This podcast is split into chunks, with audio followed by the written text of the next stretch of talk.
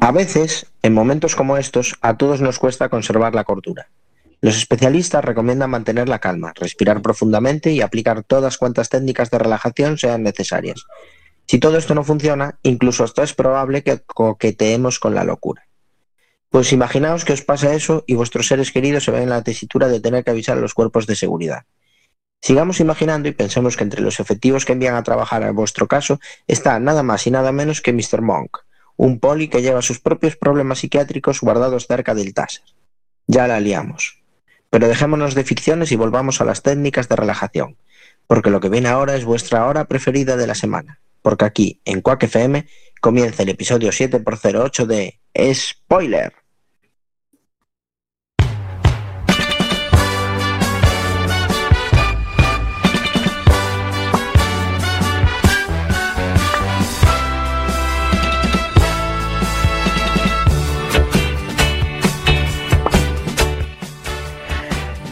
Diez minutos de la noche estáis escuchando Quack FM a través de la 103.4 Hoy 2 de marzo de 2021 Martes de series, martes de spoiler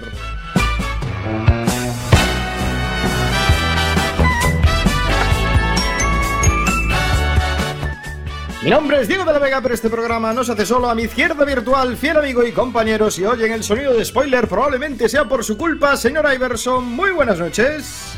Muy buenas noches, Diego. Buenas noches a toda la audiencia de Spoiler. Y qué ganas, qué ganas tenía de que volviéramos. Porque la semana pasada estuve viendo partidos de pelota vasca, los mejores pelotaris, porque no pudimos hacer spoiler.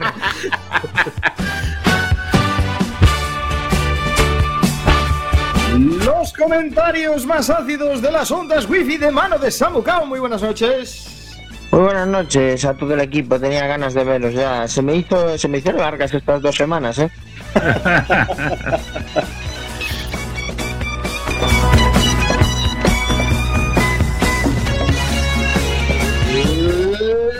La voz en femenino de este programa, la amante de las series de doble nacionalidad, ella es Isalema. Muy buenas noches. Muy buenas noches, muy buenas noches a todos. La verdad es que tenía ya ganas de hacer este programa porque en esta recta final de la pandemia vamos a aprender un montón de Mr. Monk sobre cómo evitarla.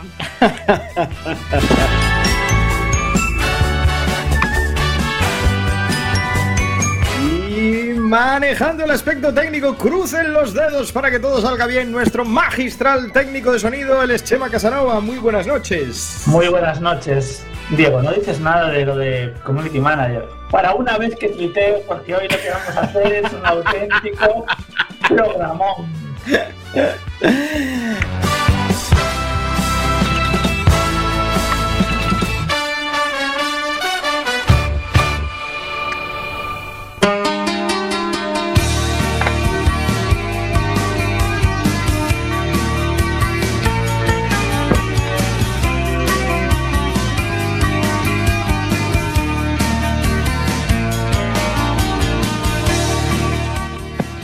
Diez y tres minutos de este martes 2 de marzo de 2021, martes de series, martes de spoiler. Ya lo sabéis, en vuestra casa, en la radio comunitaria de A Coruña, Cuac FM, a través de la 103.4 del FM o www.cuacfm.com .org. Recordarle a nuestra queridísima audiencia que le hemos pegado un empujonazo terrible, increíble a nuestro blog spoiler.quackfm.org que está prácticamente actualizado con esta temporada, nada más que quedan nada, un programita ahí por poner y seguramente el programón de esta semana pues salga en brevísimo. Ya lo sabéis, spoiler.quackfm.org.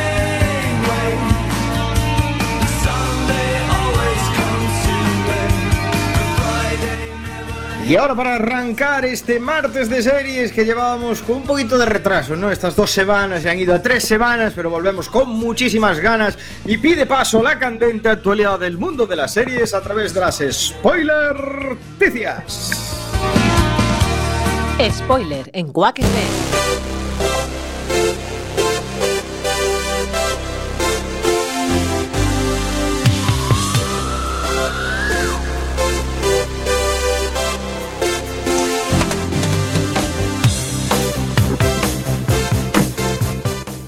Y arrancamos este bloque de spoiler noticias sonando Ready Player One a toda pastilla en las ondas hercianas de Quack con una apuesta de Netflix, ¿no es así, Samu? Una apuesta, no, un apuestón. Sombra y hueso. Shadow and Bone.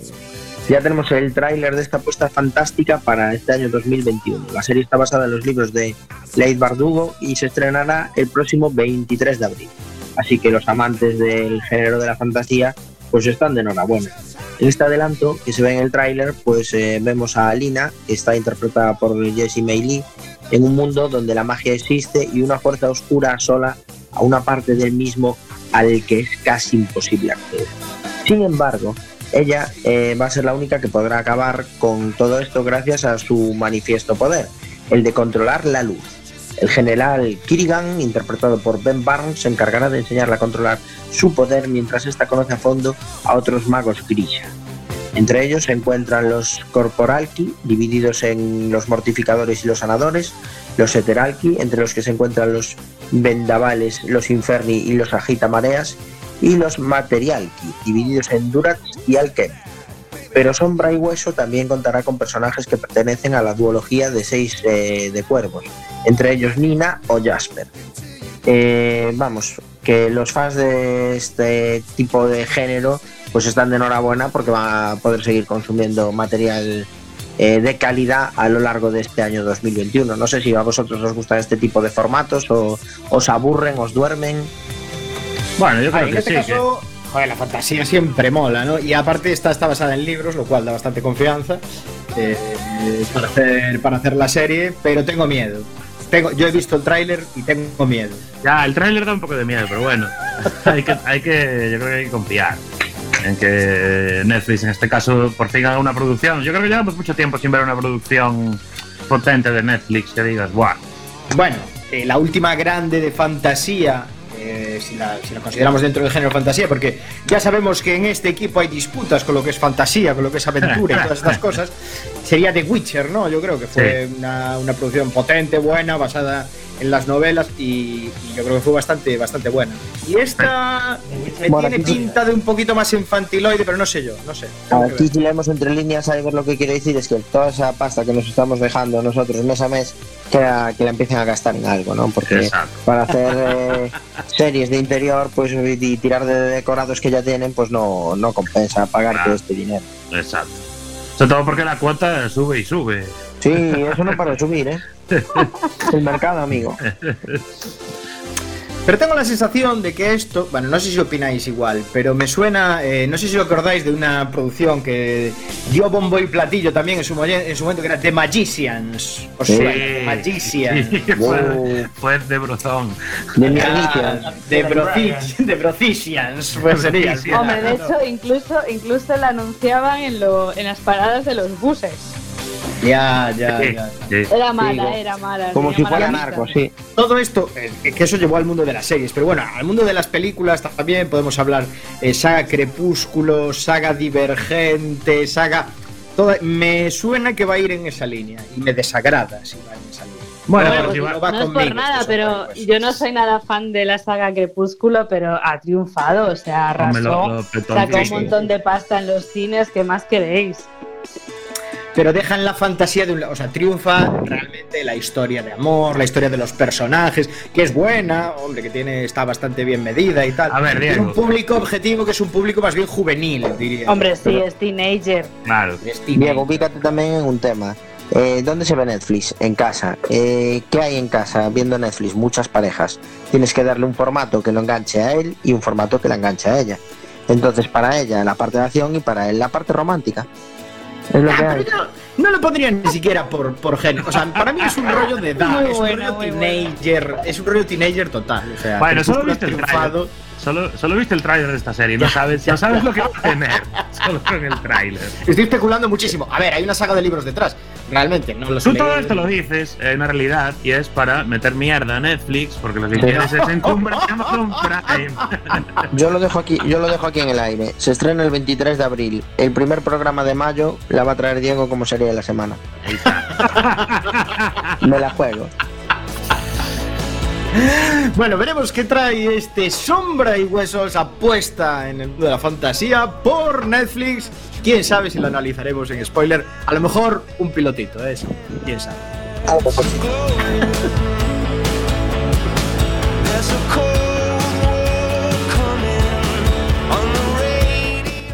Isa, tenemos noticia buena Pues sí, o mala, depende de lo que creamos en este caso. Un Bueno, pues regreso. Mm, efectivamente, un regreso de uno de los principales, el mayor éxito creo yo, de la plataforma Hulu, se llama El cuento de la criada. Eh, ya hemos hablado, ya hemos hablado en esta, en este programa de, de esta, de esta serie, incluso le hemos dedicado un, un- un capítulo especial y todo. Bueno, pues el cuento de la criada regresa esta primavera tras eh, dos años desde el final de la tercera entrega. O sea que los fans ya estaban esperando desde hace muchísimo tiempo por la cuarta temporada. ¿Cuándo va a ser la- el retorno del cuento de la criada? Pues el 28 de abril en, en Hulu, en Hulu. Y bueno, para los que estamos en España, pues la podemos ver desde el día siguiente, o sea, el 29 de abril en HBO, que es la, la que emite la serie en nuestro país. Además, la plataforma americana lo que ha compartido es un primer tráiler de los nuevos episodios donde ya se pueden ver eh, algunas advertencias. No sabemos que en este, esta cuarta temporada pues va a seguir la senda de la tercera, va a estar repleta de acción y de intensidad. Y bueno, pues eh, mucha gente está ansiosa por retomar la historia de, de Jung, que sabéis que es la protagonista principal de la serie. Una fantástica eh, Elizabeth Moss interpreta a Jung. Eh, el lema de la cuarta temporada bueno, pues simplemente lo que, lo que han adelantado es que las cosas no pintan muy bien para la protagonista, que sigue atrapada en Gilead, pero que eh, definitivamente no está dispuesta a sucumbir al, al Estado y que va a seguir luchando por, por la libertad. Así que el cuento de la criada pues, va a continuar siendo una aventura por la supervivencia pero sobre todo por la libertad de las criadas y de las martas y eh, Jung a quien vemos en numerosas escenas en estos trailers que se fueron compartiendo estos días pero que la vemos sin el habitual uniforme rojo. Ojo, Sí, ¿eh? esa, Así que- esa es la gran novedad, que durante el es una gran novedad, aún así se ve que ella sigue siendo la líder de la rebelión Claro. y, y todo esto, ¿no? Pero bueno, vemos que ya no está ahí con esa, con esa casaca rosa tan roja, perdón, Si el tan- fundido tan negro de horrible. los soprano te dejó blanco, si el fundido a negro de los soprano te dejó blanco, eh, se coló una cuña por el medio, Sí, ¿no? no, como Grande, negra. quería- Querías un minuto de gloria. Yo sé por qué, yo sé, yo sé por qué Chema nos mete ese fundido, porque él se estaba oliendo que iba a saltar algún spoiler, yo creo, ¿no? Entonces, No, para evitar- no, no, yo, eh, yo he de decir que para mí esta serie me parece muy, muy fuerte eh, y me cuesta mucho, me costó mucho seguirla, ¿eh? o sea que no soy precisamente una fan, pero sí que tengo que decir que es una grandísima producción y para quien le guste, bueno, pues la, la historia y las novelas, pues eh, la serie es una fiel reproductora de, de- del, del universo este que, bueno, pues que, que han montado, ¿no? Esta pues realidad. Sí, Y, bueno, a ver. bueno, a Iber, por ver, ejemplo, le a mola, ver. a Iber, por ejemplo, le mola mucho. o sea, A ver, realmente a mí me la mola- serie A mí me y mola la novela, muchísimo. la novela acaba en la primera temporada. Correcto. sí, sí, sí, todo esto, acaba la todo primera esto temporada. es, A mí me mola cierto, es pero- pero-. Sí La- que es cierto que tiene un ambiente general bastante bien basado. Yo lo dejé en la segunda temporada por el motivo que dice Isa. Ella fue valiente y siguió, a mí me costó seguir y abandoné. Eh, Ni siquiera No, acabé no, la, es, es dura, ni ¿eh? siquiera acabé la segunda temporada. ¿eh? Es dura, pero tienes que retomar porque es muy buena y no está tan lejos de la realidad, porque el día que esta gente saltó al Capitolio, igual no estuvimos tan lejos de que existiera. Es verdad. Estuvo cerca, ¿eh? Claro, puede servir como documentación para posibles futuros que No, ocurrir. pero sí que, es, Sí, sí que es ¿no? cierto que no es una serie que puedas ver en No. cualquier momento. No, no es la Eh, mejor serie sí. para la pandemia. No, Por ejemplo, por ejemplo. por ejemplo. Por ejemplo. Pero- no, es la, no es la eh, mejor serie cuando acabas de dar la luz a una hija, por ejemplo. Por ejemplo. Tampoco. Tampoco, tampoco, pero bueno. Hay muy especialista. Hay veres especialista en traernos series que no debemos ver en pandemia, como el Días No, Días que vimos. porque- que analizamos hace Días tres al día, semanas. Hace unas semanas. Porque a mí la tercera ola, eh, yo ya, ya me acostumbré, ya va muy bien. Va todo bien. Ya eres un surfer de las olas, ¿no? Yo ya voy surfeando las olas. ¿Sabes Estoy que ahora la cuarta. Sabes que a la, a la siguiente le llaman la ola Marisol, ¿no? Por- Por- Porque es hola, hola, hola, hola. Vale. No vengas sola. Vale. vale, vale. Vale, Samu. Bueno, dejamos aquí, aquí hasta aquí este- la noticia de hoy. Hasta aquí este cuento de la criada. Veremos qué ha de sí esta cuarta temporada. Si el fundido a negro de los soprano te dejó blanco, si el final de Perdidos te dejó patidifuso. Si eres de los que cree que Jack Bauer debería presentarse a presidente de los Estados Unidos. Este es tu programa. Spoiler en Quack FM. Hablamos de series en serio.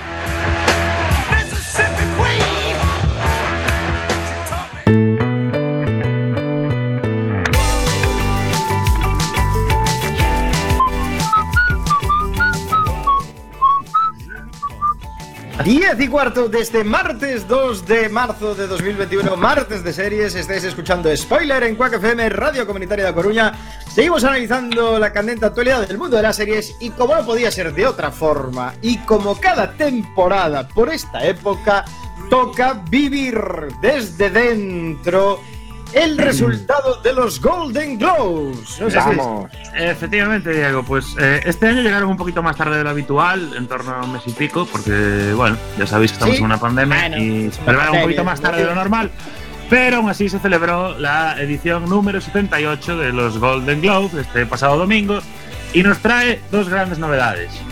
Una que se ha normalizado el hecho de, de presentarse en las videoconferencias en pijama, porque la mayoría de actores estaban en pijama para, para cuando eran las nominaciones, lo cual está muy bien que se normalice el pijama como forma de vida.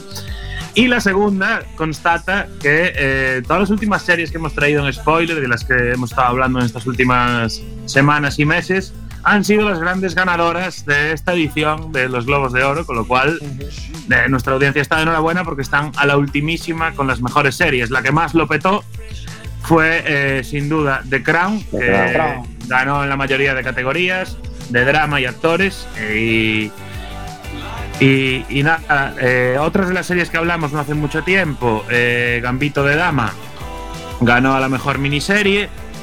Eh, el- Y mejor actriz. actri- la mejor actriz también ganó Anna Taylor Joy de Gambito de Dama. En No, los mejores no. ac- Mejor actriz de miniserie, ¿eh? de miniserie, de miniserie.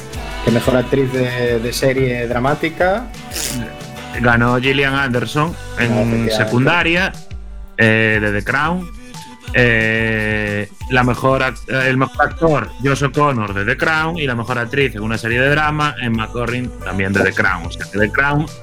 Bueno, además también ganó la mejor serie de televisión de drama, The Crown, o sea que ya eh, lo mega petó. Pero hubo otro premio muy Sí. importante de una serie que hablamos no hace mucho, pues aquí también, spoiler, que se llamaba Ted Lasso, no sé si os acordáis, y el Sí. mejor actor para musical o comedia fue para Jason Sudeikis, el protagonista de Ted Lasso.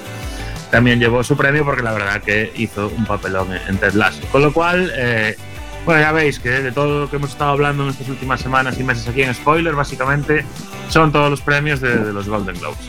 Yo tengo una reflexión y quiero abrir un melón. La reflexión es, eh, me parece igual de absurdo eh, vestirse de gala, de Armani, de Gucci, de lo que sea, para recibir un premio por videoconferencia en tu casa, pero gente que no ha usado el pijama en su vida, que en su casa anda en bolas, que se ponga un pijama para irse de guay en una videoconferencia, tampoco me mola. Y el, y el melón que voy a abrir es el siguiente.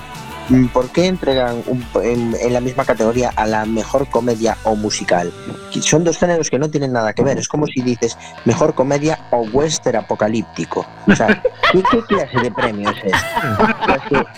Abro ese melón. No sé qué Es opináis, que basi- pero a mí me básicamente en algún básicamente no puedes generar no puedes tener simplemente un género que es musical porque hay uno dos como mucho al año. Entonces, Pues que no les Lo- dan lo- premios. lo metan ahí, le dan lo a meten ahí. series de dibujos animados. Hombre, a ver, a mí me encajaría más el musical en la parte de drama. De drama, o musical, me, me encaja mejor. Normalmente los musicales suelen ser dramones también. Sí, tío, es que musicales que hagan reír, uno o dos. El resto Sí. son todos normales, drama, sí, historias. Por cierto, quería comentar algo, porque ganó mejor serie comedia musical, como decías tú, eh, como decías tú, Samu, eh, Schitt's Creek, Sí. Schitt's Creek. que nunca le hemos traído a spoilers, yo creo, ¿no? A No, esta serie, no. si no me equivoco. No, Era interesante a lo mejor traerlo porque lleva sus seis temporadazas ya. Sí, y además también ganó a mejor actriz eh, de musical o comedia, eh, Catherine O'Hara por Schitt's Creek. Es Mejor actriz de musical. ¿pero habéis, ¿habéis visto la serie? No, yo no, ya está no la vi. Eh, no, no, no, yo no la he visto, por eso me parece interesante. A lo mejor. Habrá que verla primero y luego si eso la Por echarle una visual, spoiler. ¿no? Esa, Sí, sí. esa tía tiene un globo de oro en su casa que pone mejor actriz de musical. Y O si se le borra de comedia, la gente va a pensar que cantó para ganar ese premio. Y luego, la- eh, con respecto a la reflexión de Samu, me parece muy importante esto que dice que la gente que no solía usar pijama está muy mal que de repente se pongan el pijama para molar ahora en la época de videoconferencias de mira qué pijama más guay tengo. Salen gallumbos con los huevos colganderos y tienen que tener. Si no se usa pijama, no se usa pijama. Exacto. Porque esos pijamas, los, de, los que salían en la, en la ceremonia, no había ni un pijama con bolitas, tío. Nada, Esos pijamas efectivamente. están a estrenar, tío. Eran pijamas nuevos. Eran nuevos. Eso, eso no, no se usó, tío. Es más, Hombre, Amazon, Amazon trabajó muy duro entregando todos esos pijamas. me Decíamos, antes, mejor actriz de serie de drama ganó la actriz que interpretó a, a Lady Di, ¿no? Sí. Claro, sí, sí. Gillian Anderson. En The.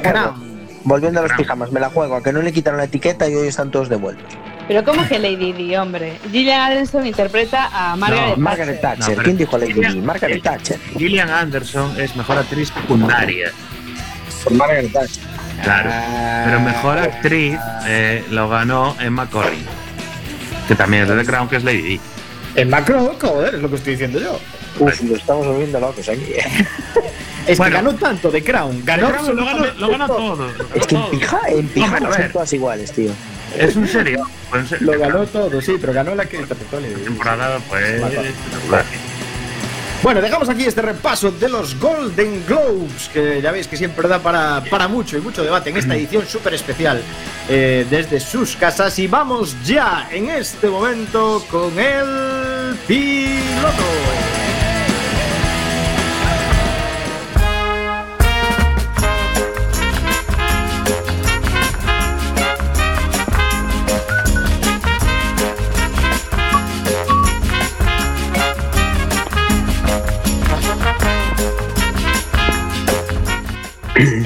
La sección con recorrido donde Samucao analiza este primer episodio de una serie fresquísima para ver si merece la pena, si no merece la pena, si tiene o no recorrido. Samucao, ¿qué tenemos en el piloto de esta semana? Pues eh, esta semana tenemos una serie que la quise traer porque estaba nominada a algunos de los Globos de Oro y no ganó ninguno. En concreto, la protagonista Lily Collins fue nominada a Mejor Actriz de Comedia Musical, que en este caso la serie es eh, Emily in Paris. Eh, Emily Paris es una comedia romántica, la venden como tal, eh, pues que va de una chica que trabaja, es experta en redes sociales y trabaja como ayudante de una empresaria de Chicago y la empresa acaba de comprar una otra empresa de perfumes en París y su jefa se va a ir a París, con lo cual a ella le van a dar un ascenso. Pero el día que se tiene que ir se da cuenta la jefa de que tiene un embarazo ya un poco fuera de horas porque ya está ayudita la señora y eh, entonces decide que es demasiado riesgo irse a, París embarazada y entonces la solución que adopta la empresa es mandar a Emily. Emily se va a París de un día para otro sin tener ni idea de francés, sin haber estudiado nada del idioma, eh, dejando a su novio Doug en Chicago y llega a París con toda la ilusión del mundo de una chica joven que llega a Europa a, a vivir una experiencia, una aventura impresionante durante un año. Y lo que se encuentra cuando llega a París al trabajo es que toda la gente de la empresa que ha sido absorbida por su empresa son franceses que, bueno, digamos que tiran un poco de estereotipos con respecto al carácter francés y no la acogen de buen grado. Eh, todos son malas caras, malas contestaciones, reírse de ella y ridiculizarla. Entonces, bueno, Eh, poco más se ve en el piloto, ella se encuentra un poco sola y, bueno, está un poco con esa toma de contacto de, la gente de Francia. Yo sinceramente cuando la vi, la estaba viendo y estaba pensando, esta serie a Isa Lema le tiene que encantar porque la verdad los exteriores de París son muy bonitos, la, a nivel visual la serie engancha un montón. Eh, y sin embargo, yo creo que ahora me corregirá, pero creo que a Isa no le gustó mucho esta parte, esta serie que traigo hoy como piloto, porque palabras textuales cuando le dije que la iba a traer me dijo, no por Dios, que es una pastelada. Entonces, bueno, yo como, como comedia, bueno, tuvo algún detallito que me reí, no sé si tendrá, bueno, recorrido va a tener porque acaban de confirmar una segunda temporada, pero bueno, es que no me dice mucho el piloto. Quiero decir, hay pilotos que los ves y ya te abren la cabeza para ver una serie entera. Y este es, pues bueno, un episodio más de una serie de comedia que habrá que ver cómo avanza. Entonces, lo dejamos ahí en interrogante, el tema del recorrido de esta serie. Emily Paris.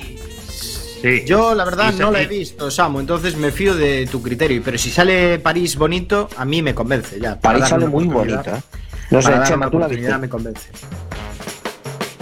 A ver, París sale muy bonito, pero es todo una serie de estereotipos, tanto de los americanos como de los parisinos, que de verdad, después de ver tres o cuatro episodios, dices, se acabó. Uh, bon Dieu, salen con boina, camisa de rayas y una baguette debajo del brazo. No me digas más. Casi, Sí. casi, casi. Samu, el problema es que no se puede hablar de episodios que vienen después del 1. ¿Cómo? En, en esta sección no podemos hablar de episodios que vienen después del 1, porque la serie va perdiendo. Ya, buf. Entonces ya te digo ahora que la incógnita del recorrido se la podemos quitar. Eh, podéis dejar de verla, porque el piloto tampoco dio para mucho más y si, si los que vieron algo más dicen que no... ta- vamos a invertir el tiempo viendo cosas de calidad. ¿eh? La serie. Entonces ya. Pues dejamos aquí este piloto. Sin la recomendación, sin la continuidad de- pronosticada por Samu Kao. Y vamos con el tema musical It's Jungle Out There de Randy Newman, que es la segunda sintonía de la serie que analizaremos hoy, Mr. Mock.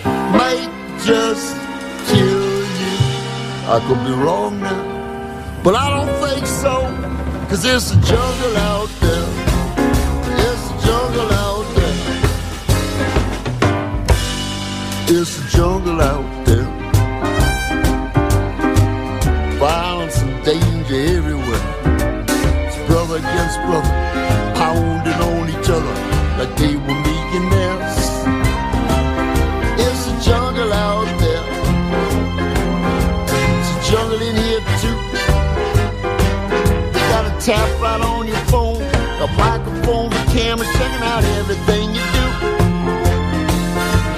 Called paranoia, as the saying goes. Even paranoid's an enemy. I'm not the one who's crazy. I'm not afraid of them. They're afraid of you and me. I could be wrong there, but I don't think so. Cause there's a jungle out there. There's a jungle out there. Todas las novedades de Spoiler Quack FM también en las redes sociales. Búscanos en el Facebook, Twitter y Google Plus, nuestra red social favorita. Y escucha nuestros podcasts en la web spoiler.quackfm.org. Here comes the sun. do-do-do. Here comes the sun.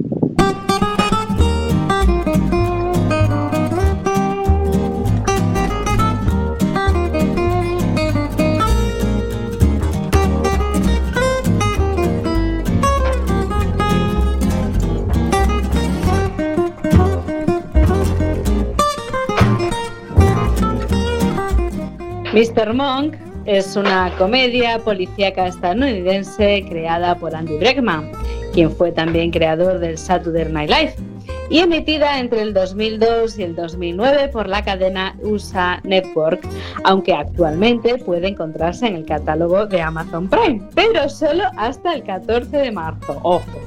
Su actor protagonista es el fantástico Tony Salhu, quien interpreta al antiguo detective Adrian Monk, un hombre que está apartado del cuerpo de policía por problemas psiquiátricos, pero al que antecede la fama de ser el detective de homicidios, el mejor detective de homicidios de todo San Francisco. Mr. Monk cuenta con 8 temporadas en antena y un total de 125 episodios. Y podrían haber sido muchos más, porque siendo una serie sin grandes ambiciones, ha logrado estar en antena sin perder fuelle alguno casi una década. Pero no adelantemos acontecimientos y conozcamos por fin quién es Mr. Monk. Hola, Monk. Capitán. Qué buen aspecto. El doctor Kroger dice que has estado progresando. Oh, lo lleva estupendamente. Cuesta seguirle el ritmo, gracias. Excelente. Bien, el candidato nos espera arriba. Quiero dejarte esto bien claro. Estás aquí porque el alcalde cree que puedes andar sobre las aguas, pero ahora eres un civil, Monk. Solo tienes estatus de observador. Cuando entremos allí, seré yo quien hable. Tú ni pío, ¿entiendes? Hace tres años, cuando te quité la placa, te dije que nada me gustaría más que ver lo antes posible tu reincorporación. Pero aún no estás preparado. Ahora no me estorbes y todo irá bien. Sí, señor. Y seguro que Karen y usted arreglarán sus problemas. ¿Qué has dicho? Usted y su mujer están pasando un bache. ¿Cómo sabías eso? Se dejó algo sin afeitar. Karen lo habría notado. Y su corbata, ella siempre le hace el nudo. Le hace un nudo, Wilson. Conclusión, se vistió usted mismo. Eh, Podría mandarle unas flores. Cuando entremos no dirás una sola palabra.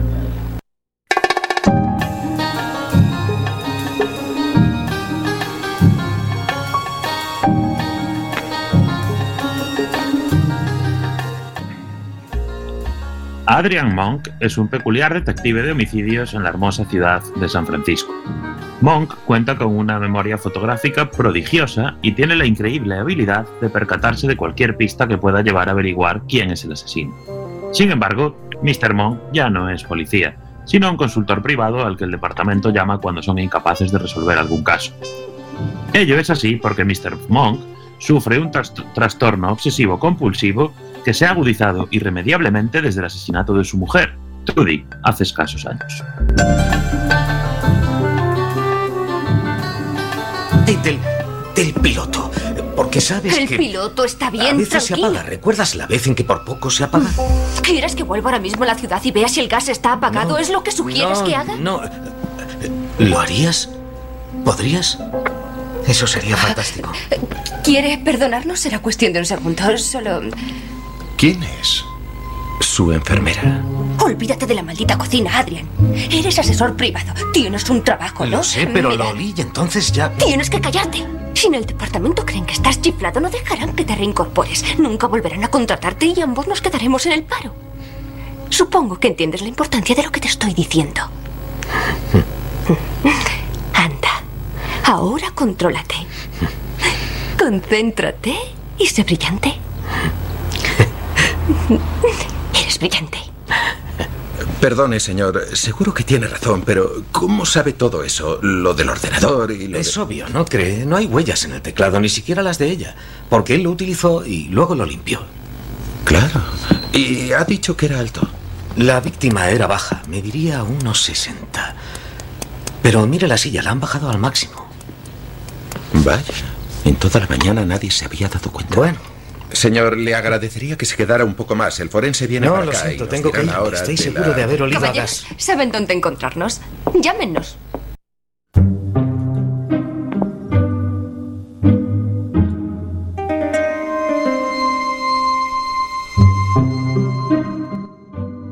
Ayudado por su amiga enfermera Sharona Fleming, interpretada por Betty Sham, eh, quien será su asistente personal para todo tipo de situaciones y necesidades, Monk ayudará a resolver los asesinatos más insólitos que podamos conocer, tratando de recuperar su placa de policía, a lo que entregó su vida.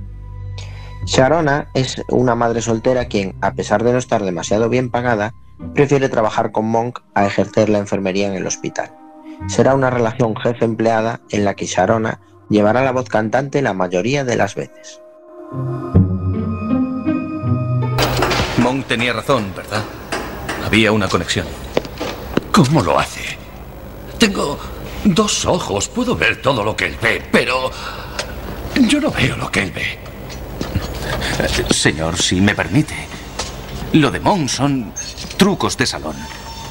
¿Es capaz de hacer algo de esto? ¿Puede organizar una investigación por la ciudad, estimular a los hombres, motivar a las personas? Adrian Monk no es ni la tercera parte de, de hombre ni de agente que es usted, señor. Gracias, Dickens. Sin embargo, le necesitamos ahora. Ve a buscarlo.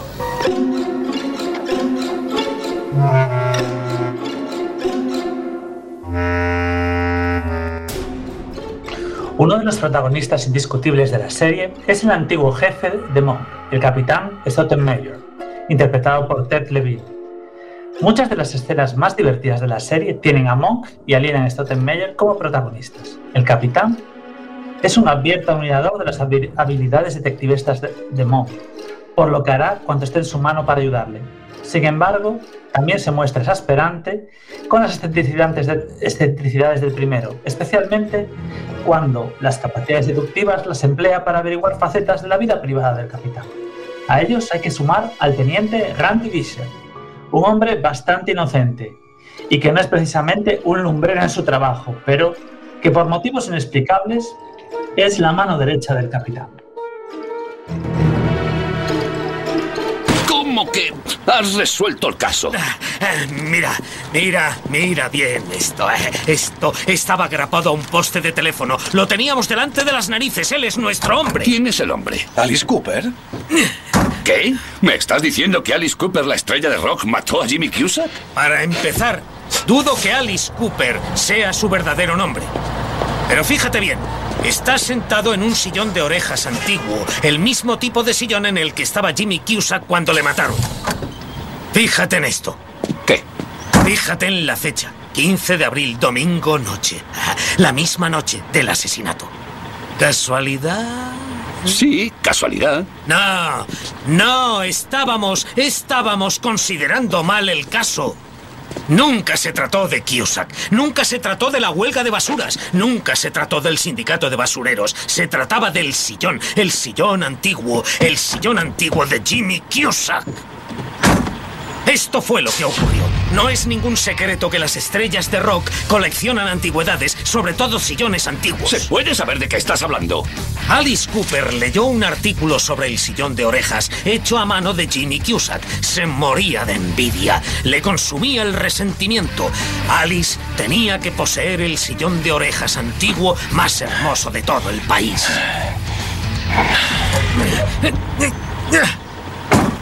¿Debo apuntar esto? No. Es cierto, Alice Cooper es un hippie, pero un hippie malo.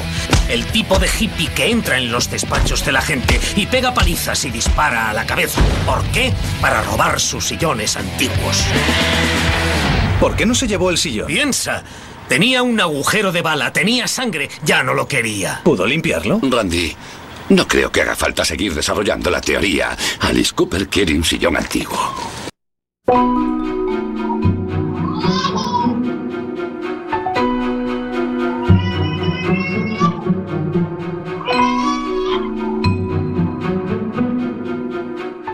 Mr. Monk, Mr. Monk nace como un procedimental policíaco clásico. La trama de cada episodio es casi siempre la misma.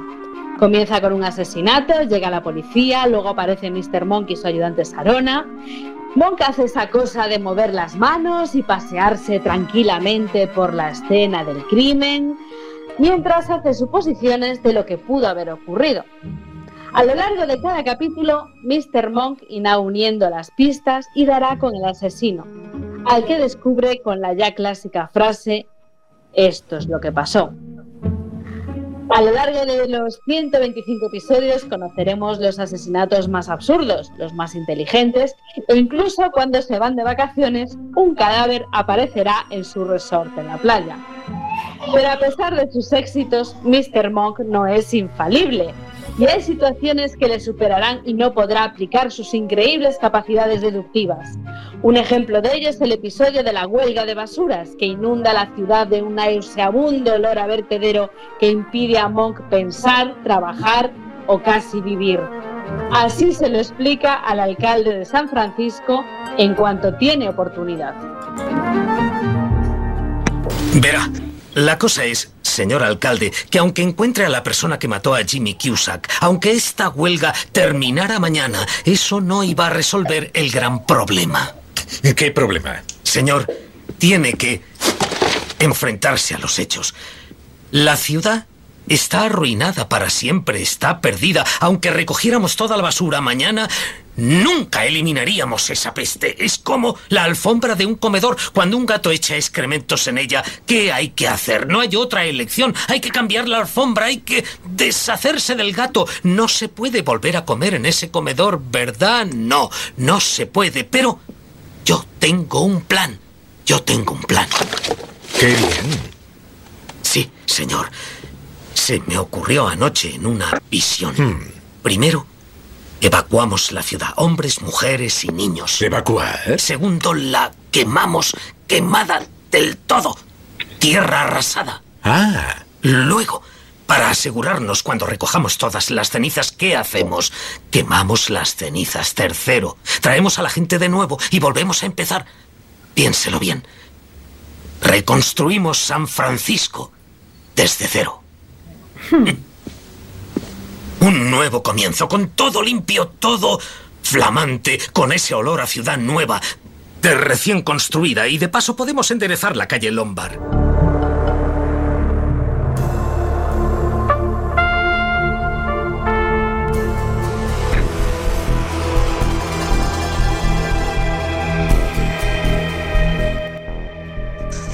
Mr. Monk tiene 312 fobias conocidas, que son utilizadas para producir momentos hilarantes uno tras otro, porque estas suponen también momentos de superación para el detective. Por cierto, una de sus fobias es a los gérmenes, por lo que siempre estará con una toallita en las manos para limpiarse los virus. Abrirá las puertas con las mangas de la chaqueta, se limpiará las manos y cuerpo de manera efusiva. Vamos, que Mr. Monk nunca pillaría el coronavirus. Tenemos mucho que aprender de esto.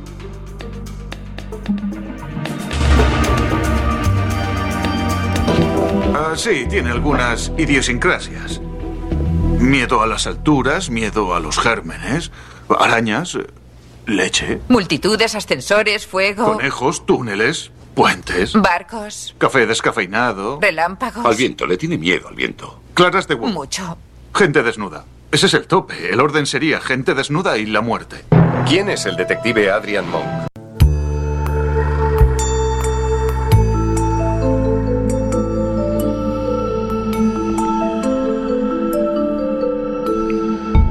No obstante, hay que puntualizar que no siempre padeció de ese desorden psicológico de la manera en lo que lo vemos desde el primer episodio de la serie. El detective llegó a su estado tras el asesinato de su esposa, un caso todavía pendiente de resolver y que llenará de preocupaciones sus días y noches. La muerte de su joven esposa por un coche bomba desencadenó este huracán de inseguridades y fobias en las que tratará de poner remedio, sin mucho éxito, con la ayuda de su psiquiatra, el doctor Kroeger. Siempre he odiado la basura. La odio desde niño. Vivíamos a tres kilómetros y medio del vertedero. Estaba tumbado en la cama y la olía. Y solía tener pesadillas con bolsas de basura.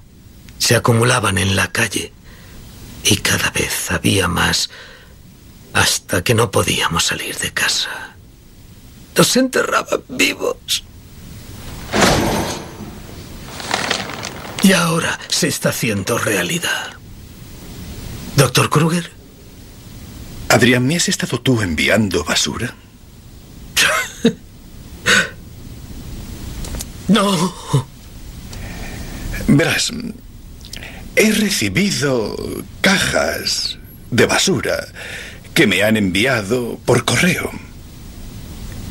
¿En serio? Sí, en serio. No. Adrián, no lo niegues. Está toda clasificada por colores y grupos de alimentos. Es tu letra la que está en la pegatina. Está cabreando a mi esposa, está cabreando a mis hijos y quiero que pares de una vez.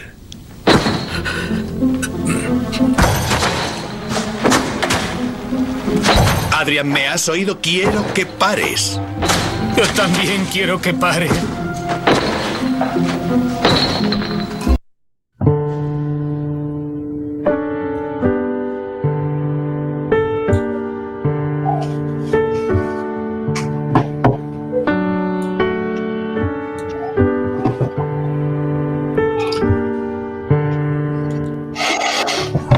Éxito de Mr. Mom se debe a Tony Shalhoub, que encarna a un personaje con muchos matices, maniático, pero sin rozar la bordería de Sherlock Holmes o House. Por ejemplo, y al que es imposible no cogerle cariño, a pesar del dramatismo que encarna su personaje. Este actor arrasó durante años en los Emmys, llevándose tres estatuillas al mejor actor principal en comedia, a pesar de emitirse en una cadena de cable. Sus audiencias eran impresionantes, ostentando su final de serie de récord de audiencia para una serie de cable, posición de honor que mantuvo hasta The Walking Dead. Por todo ello, y aunque hace más de una década que Mr. Monk eh, terminó con un gran final de serie que los fans siempre recordaremos, os proponemos que le deis una oportunidad a este entreten- entretenido procedimental que nos ha robado un poquito el corazón. Darkness to the dawn. Till I think you're gonna miss me. Hasta aquí el análisis de este Monk sensacional, procedimental que podemos disfrutar ahora mismo en Amazon Prime por tiempo limitado, parece ser. Y premios, Chema Casanova, ¿qué nos dices de premios? Pues bueno, esta serie es una serie muy, pre- muy premiada, la verdad, empezó con, no, no unos grandes objetivos de premios, una- era una serie de verano, y tuvo seis premios Emmy a la mejor interpretación como actor principal en una serie de comedia. No, no- no- debía llevar la categoría de, de musical. categoría de musical. y a lo que hay que sumar, pues varios premios del sindicato de actores. Eh, tuvo un Globo de Oro, numerosísimas nominaciones, lo que hizo que durante casi una década el premio a mejor actor de comedia fuera inevitablemente para nuestro protagonista, Tony Shalhoub. Sí, señor. ¿Alguna curiosidad? Señor Iverson, ¿alguna curiosidad? Eh, sí. Eh, Sí, claro. la muer- sí, sí, sí. La muerte de su psiquiatra, el doctor Krager, durante seis temporadas fue el apoyo de Monk. Y su última intervención fue en la sexta temporada. El actor que, le- que interpretaba al personaje murió repentinamente de un paro cardíaco. Y esto se incorporó a la trama, haciendo un episodio donde recordaban sentidamente al compañero perdido. Después de eso, Monk busca un nuevo psiquiatra, que es el doctor Bell, y así continúa la serie, lo cual, bueno, está guay que tienen ese homenaje a uno de los protagonistas de la serie. Y también hay un cambio de cuidadora, ¿no es así? Sí, ahí lo puedo contar yo. ¿no? Durante tres temporadas, la primera cuidadora es Sharona, está interpretada por Vicky Schramm, que es la que va a cuidar siempre al, al señor Monk, ¿no? Al Mr. Monk. Pero hasta el final de la tercera temporada la actriz abandonó la serie por una cuestión de pasta, porque ella cobraba mucho menos que el protagonista. Aunque regresó un capítulo en la última temporada, porque bueno, estaban cerrando ya la serie, ¿no? Fue sustituida por Natalie Tiger, ¿no?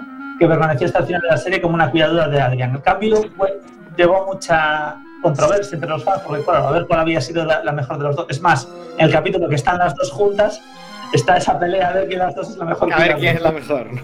Y bueno, se pone pues en ese capítulo, pues eh, a ver cuál de las dos es la mejor para Adrian Monk. Y ahora mundo quiere que se vea porque claro, las dos quieren ser la mejor. O sea que es- se hicieron un Inés Alcántara. al, al menos hicieron aquí como la, la madre de Will Smith, aquí, cambiar la, la, la Bueno, protagonista. Y hicieron, bueno, y hay otro detalle que este sí que yo creo que es la gran curiosidad, por eso lo hemos dejado para el final, y es que todos los títulos de los episodios de la serie comienzan por Mr. Monk. Mr. Y Monk, la este- de basura, Mr. Blog y el viaje en avión, todos son así. Lo que queráis. Este- exceptuando solo un episodio de la toda temporada que lleva simplemente por título Feliz cumpleaños. En el que Mr. Monk va después, es feliz cumpleaños Mr. Monk, en el que su asistente se vuelve loca para hacerle una, una fiesta sor- sorpresa sin que lo diga.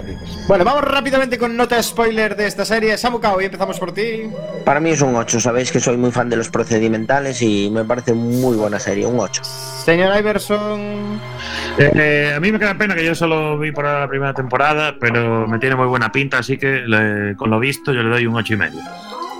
Ocho y medio. Yo soy de, de 8, me parece una serie buenísima, entretenidísima, para perderte en ella y verla eh, de seguido, como se diría. Y sale Manota. Pues yo es que el primer confinamiento, el confinamiento de verdad, donde no podíamos salir de casa, eh, fue el momento en el que la vimos y la verdad es que nos ayudó mucho a, sobrellevar esto. Para mí es un ocho y medio. Es muy buena Ocho serie, da gusto. Y Cheva Casanova, nota spoiler. Yo para mí es un 9, porque es una serie que todos los season finales la trama principal avanza. Es el único capítulo en el que avanza la trama principal. Es temporada a temporada con capítulos de relleno que puedes parar de verlos en cualquier momento, muy relajante y todos entretenidos. El, primer- el primer problema es que veas el principio del episodio. Si lo has visto el principio, tienes que terminarlo. Tienes que verlo entero. 8,4 de nota spoiler, 8 de nota IMDB. De nuevo, nos aproximamos mucho al gusto de la gente, así que por favor disfrútenlo en Amazon Prime mientras puedan, que aún se puede ver esta maravilloso procedimental Monk. There's a jungle out there. Disorder and confusion everywhere. Y ahora es momento ya de nuestra reválida.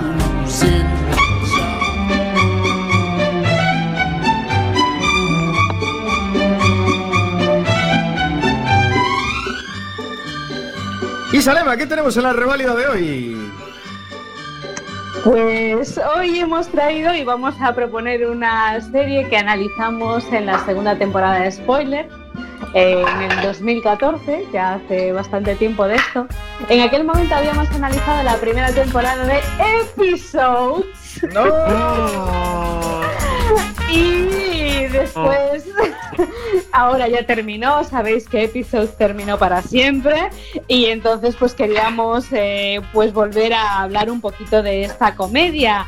Eh, para quien no la haya visto todavía, eh, yo se la recomiendo. Episodes es una serie sin muchas pretensiones, efectivamente, en el que el principal atractivo es Matt LeBlanc. Matt LeBlanc, sabéis que es bueno, pues el actor más guapo de Friends y que después de Friends, pues el hombre hizo una serie de spin-offs y demás que no triunfó demasiado.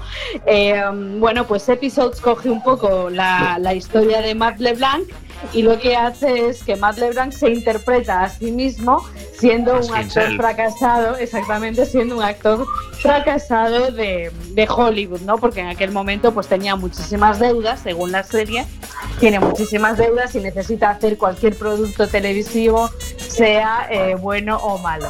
¿Por qué se llama Episode? Bueno, pues básicamente porque eh, lo que hace es hacer una parodia de la industria cinematográfica y seriéfila de los Estados Unidos. Y para ello, pues contratan a unos productores de serie británica que ganó una serie muy conocida en, en Gran Bretaña, que ganó los BAFTA, y le ofrecen adaptar esa serie, que es todo un éxito, a Estados Unidos. ¿Qué pasa? Que la adaptación es terriblemente espantosa y donde el protagonista iba a ser un actor renombrado, al final acaba siendo Matt LeBlanc porque dentro de lo que cabe es un tío guapo y atrae a los fans. Y ahí empieza toda una serie de peripecias en la que, De bueno, pues la verdad es que lo mejor de la serie es Matt LeBlanc que se burla de sí mismo y lo hace de una manera estupenda. Y los tres protagonistas, la verdad es que merece la pena. Un apunte. No, no son productores, son los guionistas de la serie. Bueno, sí, los guionistas, Que efectivamente. cuando llegan a Estados Unidos se reúnen con, con otros guionistas ya de, la, de lo que es el estudio de, de Hollywood y los guionistas americanos empiezan a destrozar todos los gags, empiezan a destrozar el guion y vamos, los pobres se llevan las manos a la cabeza y dicen, ¿qué hemos hecho viniendo aquí? la, la verdad, Yo tengo que apuntar tres cosas. está genial. Dale, La dale. primera, el actor más guapo de Friends es Gunther. Un poco de respeto.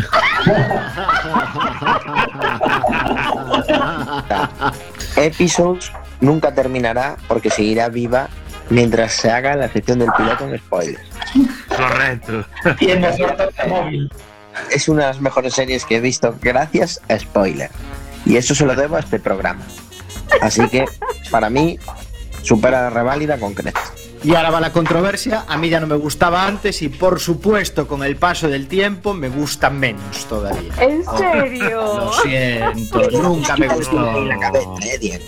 Pero con esta Bien. pedazo de sintonía que tiene, ¿cómo no te va a gustar? La sintonía la adoro, eso es, eso es la realidad. sintonía la es verdad, magistral. Eso por la sintonía le doy un 3. Es el tono de Matt LeBlanc.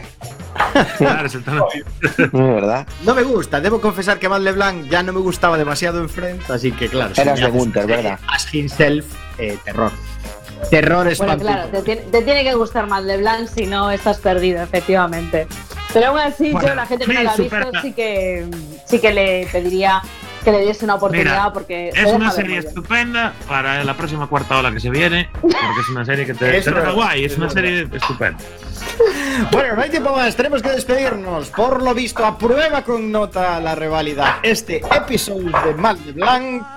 Y nos vemos dentro de dos semanas. ¿Qué tenemos dentro de dos semanas? Os preguntaréis. Pues creo que aún tenemos que debatirlo en el concilio spoileriano, me parece.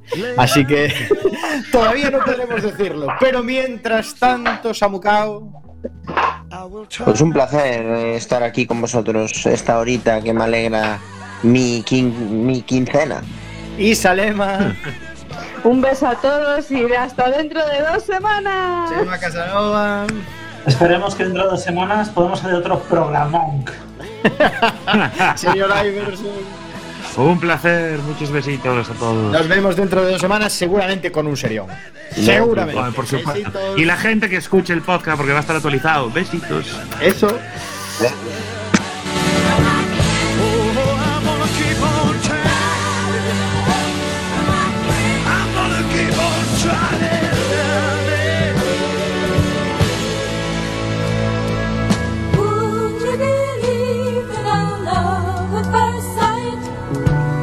I'm certain it happens all the time. Yeah. What do you see when you turn out the light? I can't tell you, but it sure